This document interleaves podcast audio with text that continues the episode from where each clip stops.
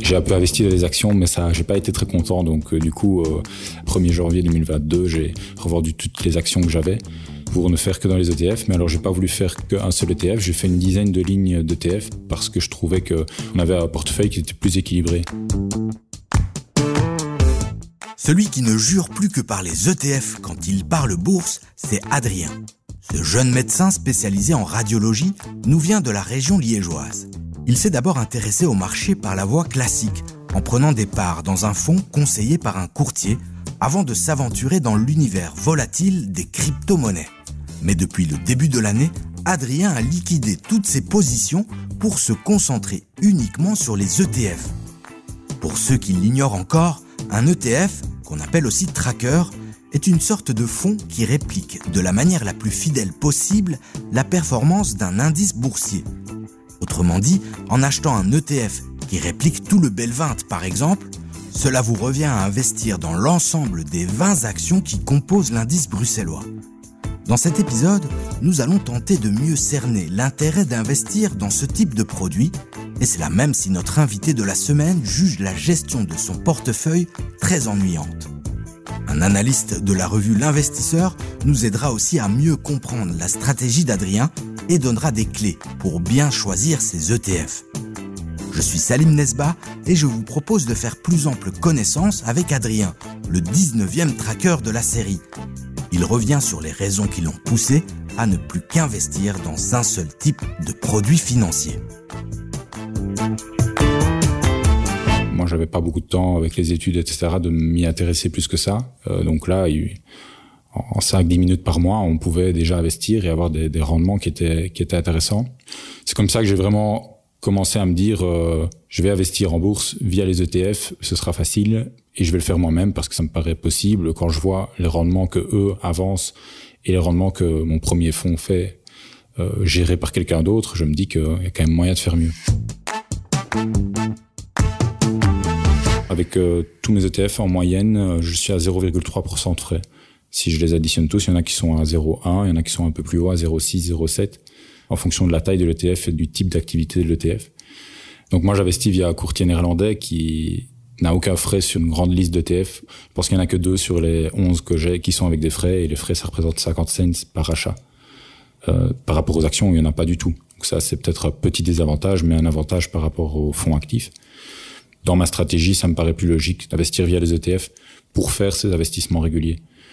Enfin, je suis pas expert ni professionnel dans le domaine, donc si j'ai mal analysé une action, que je l'achète et puis que quelques mois plus tard elle fait moins 20%, je me dis ah c'est cool, c'est les soldes, je vais en racheter.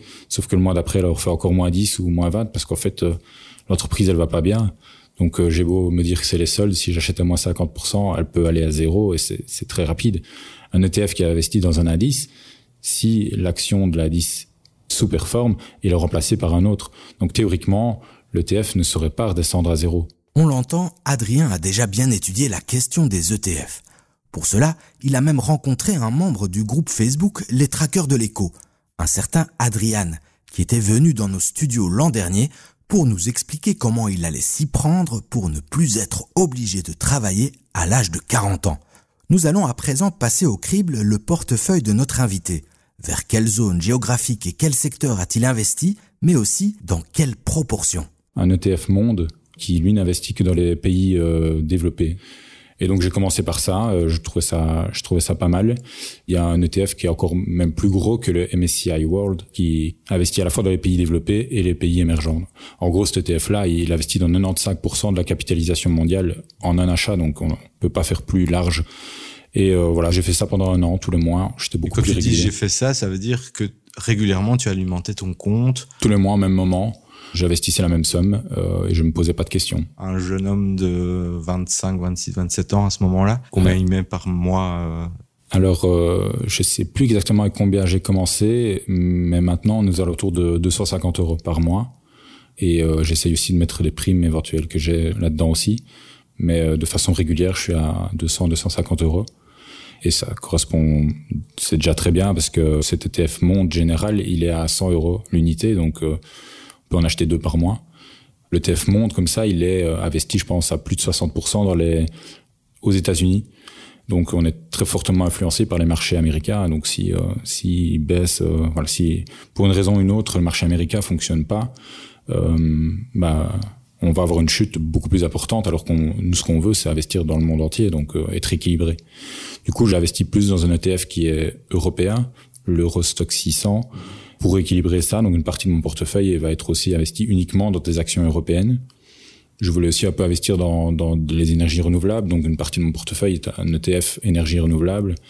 J'ai aussi euh, un ETF sur l'eau, par exemple. Donc là, on est un peu dans le même style que les énergies renouvelables, mais vraiment orienté eau. Et alors, euh, j'ai quand même euh, investi dans un ETF sur la Belgique, parce qu'il existe un ETF sur la Belgique qui s'appelle bah, le Belva, un ETF Belva. Donc ça, ça représente une toute petite partie de mon portefeuille, mais je me dis que c'est quand même pas mal d'investir plus localement. Donc voilà, j'ai investi dans une dizaine d'ETF comme ça, avec des ETF qui sont plus défensifs et des ETF qui sont plus risqués. Comment tu les choisis? Est-ce que tu fais d'abord une étude pour voir ce qu'il y a dedans euh, ou est-ce que ça part plutôt d'une envie de, de, répartir ton, ton risque? Je l'ai choisi euh, en, en regardant un petit peu euh, euh sur Internet, quand je choisis un secteur, je regarde un petit peu sur Internet les différents types d'ETF. Moi, je vais être euh, assez sensible à, au type d'ETF que c'est, donc si c'est un ETF plutôt capitalisant ou qui distribue des dividendes. Euh, fiscalement, en Belgique, euh, on a tout intérêt à avoir un ETF qui est capitalisant plutôt qu'un ETF distribuant. Donc ça, entre, si j'ai le choix entre deux ETF, je vais choisir toujours le capitalisant. Euh, parfois, c'est pas toujours possible. J'en ai, j'en ai aussi qui sont distribuants parce qu'il y a tout simplement pas la ligne. L'ETF n'existe pas. Je regarde souvent les dix plus grosses entreprises ça, c'est assez facile à retrouver en général les 5 ou 10 premières, euh, voir un petit peu si euh, c'est quelque chose, euh, si je connais, si c'est quelque chose qui correspond à, ce que je voudrais faire. Je regarde aussi le, le volume global de l'ETF, parce que ça c'est assez important. Euh, si on a un ETF qui est trop peu capitalisé, donc euh, qui est euh, de quelques millions d'euros, il y a plus de risques sur cet ETF. Alors que si on prend des, des ETF qui sont capitalisés à plusieurs milliards, bah, c'est très facile de les revendre et les acheter, parce qu'il y a une liquidité qui est beaucoup plus grande et un risque de faillite qui est aussi beaucoup moins important. Donc, le premier critère est la capitalisant. Deuxième critère, la taille de l'ETF. Euh... Et alors, est-ce que tu as une vue de euh, et des envies de dire ok, moi mon portefeuille, je veux que 50% de mon portefeuille soit dédié euh, au monde et mm -hmm. 15% à Bruxelles. Euh, ouais. Comment tu fais et quelle est ta répartition? Ouais, Donc moi j'ai une répartition que j'ai établie au départ euh, en me disant bah voilà ce serait bien que j'ai 30% d'un portefeuille comme ça, 15% de ça, 5% de ça en fonction de, aussi du risque de l'ETF. Je pense qu'il n'y a pas trop d'intérêt à faire euh, 50% dans, dans les smart cities par exemple parce que ça ne représente pas non plus la capitalisation, enfin l'économie mondiale. Par contre, je pense que je suis à 15% ou 20% euh, d'actions européennes c'est plus important d'avoir euh, un pourcentage plus élevé sur des grosses ETF comme ça qui représentent plus l'économie mondiale. Donc euh, moi je vais, je suis à la moitié de mon portefeuille, 50% va être sur l'ETF Monde qui investit à la fois dans les pays émergents et les pays développés. Pour équilibrer ça, j'ai euh, 10% en plus sur l'Europe uniquement. J'ai il reste 40%. Ouais, donc 15% sur les énergies renouvelables, euh, le Belvin, ça représente 1% seulement. Il y a beaucoup de gens qui, qui sont belges et qui investissent dans les actions belges, mais, mais qui sont, c'est un trop gros risque. Enfin, ils prennent un, trop gros risque, selon moi, par rapport à ce que représente la Belgique dans l'économie mondiale. D'ailleurs, euh, c'est le TF où j'ai fait la moins bonne performance cette année. Dans la majorité, je suis en perte sur 2022. Mais par contre, je, avec euh, l'investissement en DCA, donc euh, en investissant régulièrement, quand je compare ce qu'a fait l'ETF entre le 1er janvier et maintenant, je suis toujours mieux que l'ETF euh, pris, euh, pris dans sa globalité sur l'année. Donc ça, c'est vraiment euh, intéressant d'investir régulièrement dans les ETF tous les mois parce que dès, je vais lisser mes pertes en achetant régulièrement. Tu répartis ton risque sur plusieurs périodes. Voilà. Donc euh, les mois où c'est moins bien, bah, c'est plutôt une bonne chose pour moi parce que je vais en racheter et bah, il suffit que ça reprenne 1 ou 2% le mois d'après, bah, je vais moyenner entre le moment où j'ai acheté le plus haut et le moment où j'ai acheté le plus bas. Voilà, les, deux ETF qui ont fait de bonnes performances cette année, c'est sur les énergies renouvelables et les, les, matières premières. Et tu regardes tes investissements à quelle fréquence? Parce que on a l'idée que les ETF, c'est aussi pour investir de manière un peu paisible et de laisser euh, l'ETF faire son travail tout seul. Euh, moi, je suis en moyenne à deux fois par mois, je dirais. Euh, donc, Je regarde évidemment le jour où j'investis. Et de temps en temps, quand j'entends à la radio que les marchés ont fait X% en plus ou X% en moins, je, jette quand même un petit coup d'œil, mais ça doit représenter au maximum une demi-heure par mois. C'est presque presque ennuyant entre guillemets parce que la difficulté c'est de garder cette discipline de le faire tous les mois. Alors que ça prend 10 minutes et qu'on sait ce qu'on va faire et qu'il y a, y a plus trop, quand on a une vision long terme, il y a plus trop d'intérêt à essayer de choisir son moment, etc. Allons faire un petit coucou à Kevin, analyste à la revue L'Investisseur une revue qui suit plus d'une centaine d'ETF et encore beaucoup plus d'actions. Alors Kevin, Adrien adopte-t-il la bonne stratégie et 10 positions, est-ce assez pour se diversifier? Alors tout d'abord par rapport à sa stratégie de ne plus avoir que des ETF et pas des actions, c'est pas quelque chose qui est à déconseiller euh, fondamentalement. Euh, c'est clair qu'en termes de gestion de temps, par exemple, et diversification, c'est à mon avis plus facile d'aller d'abord vers les ETF que les actions, vu que les actions vont vraiment être dans du stock picking. Ça demande beaucoup moins de gestion, c'est clair. Est-ce que c'est suffisant d'avoir 10 positions? Je pense que c'est effectivement une bonne base de diversification hein, avec 10 euh, positions dans son portefeuille. Maintenant, il faut quand même faire attention au niveau des trackers qu'ils ne soient pas trop corrélés. Je prends un exemple, si votre, euh, dans un de vos trackers, votre plus grosse position se retrouve dans plusieurs autres trackers que vous possédez et qu'en plus c'est aussi une des grosses positions euh, de, ces trackers, je pense pas qu'on peut dire hein, que votre portefeuille est vraiment diversifié si vous avez 10 positions parce que vous allez avoir une position qui va représenter une grosse partie de votre portefeuille. Maintenant, c'est clair que si vous investissez sur des trackers de grands indices boursiers, cette probabilité-là est un peu plus faible. Ça arrive plus souvent si vous investissez dans, des trackers thématiques où la différence entre les paniers d'actions euh, peut parfois être très minime. Et c'est quoi la différence entre les ETF et les fonds? Bah, Avant de parler de différence, je vais parler de points communs. Un ETF, c'est un fonds en fait. Ça, c'est la base, je vais dire.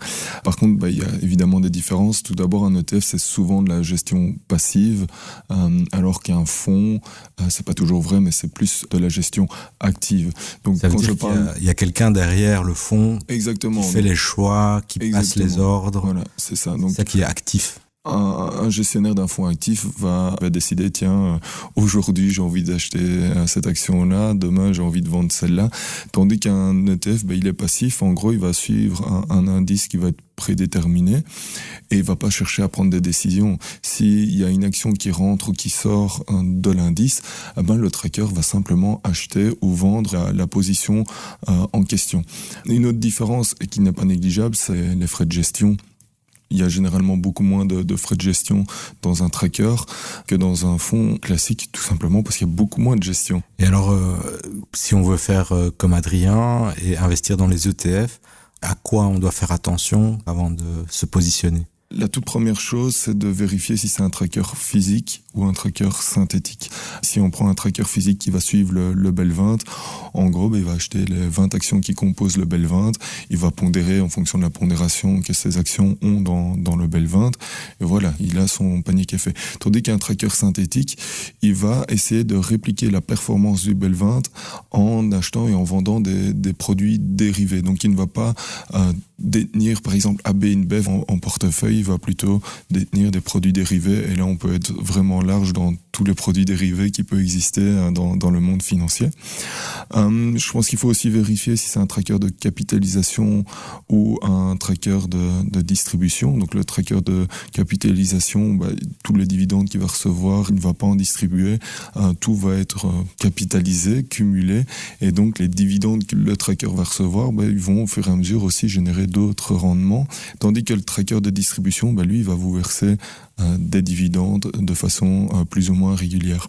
Ça a un impact fiscal en plus, euh, car sur les trackers de, de, capitalisation, vous avez une taxe sur les opérations de bourse qui est de 1,32% en Belgique, alors que pour la plupart des trackers de distribution qui sont enregistrés dans l'espace économique européen, vous ne payez que 0,12% de taxes boursières, mais par contre sur les dividendes que vous percevez, vous avez un précompte belge de 30% et dans certains cas un, précompte mobilier étranger également. Euh, donc vous pouvez avoir un, double précompte. Donc voilà, ça a un impact fiscal en fonction aussi de ce que vous voulez. Si vous voulez des dividendes, ben évidemment allez vers euh, de la distribution. Si vous n'en avez pas besoin, allez peut-être plutôt vers de la capitalisation. Retour chez Adrien. Bien qu'il trouve la gestion de son portefeuille quelque peu ennuyante, cela ne l'empêche pas d'en parler autour de lui avec un certain enthousiasme. Il tente même de convaincre ses amis de le suivre. Je trouve que laisser son argent sur un compte épargne, ça n'a plus trop d'intérêt aujourd'hui. Je pense que c'est bien d'avoir un petit peu d'argent disponible sur le compte épargne pour les, les couacs du quotidien. Euh, mais au-delà d'un certain montant, ça n'a plus d'intérêt.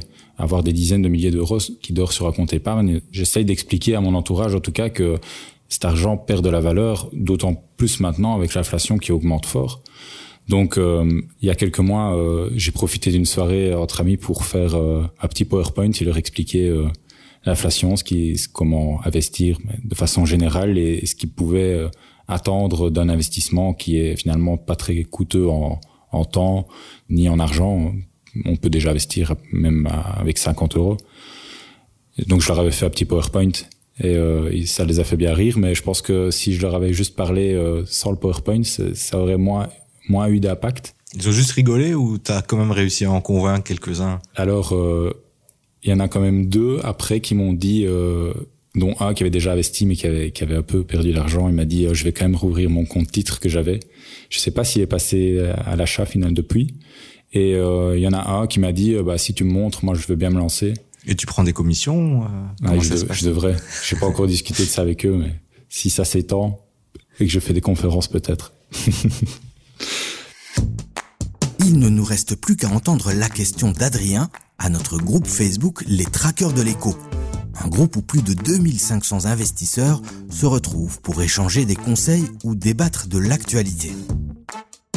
J'aimerais demander aux, trackers de l'éco comment ils font pour garder cette discipline sur le long terme, comment ils font pour euh, investir régulièrement, ne pas oublier cet investissement, euh, et est-ce qu'ils utilisent une méthode de suivi pour ces investissements qui leur permet justement d'être plus réguliers ou de garder cette discipline? Envie de répondre à Adrien? Rejoignez notre groupe Facebook Les Traqueurs de l'écho et postez votre réponse. Ou écrivez-nous à l'adresse podcast at C'est la fin de ce numéro de Tracker, une émission réalisée par Nicolas Baudou et Julie Garrigue.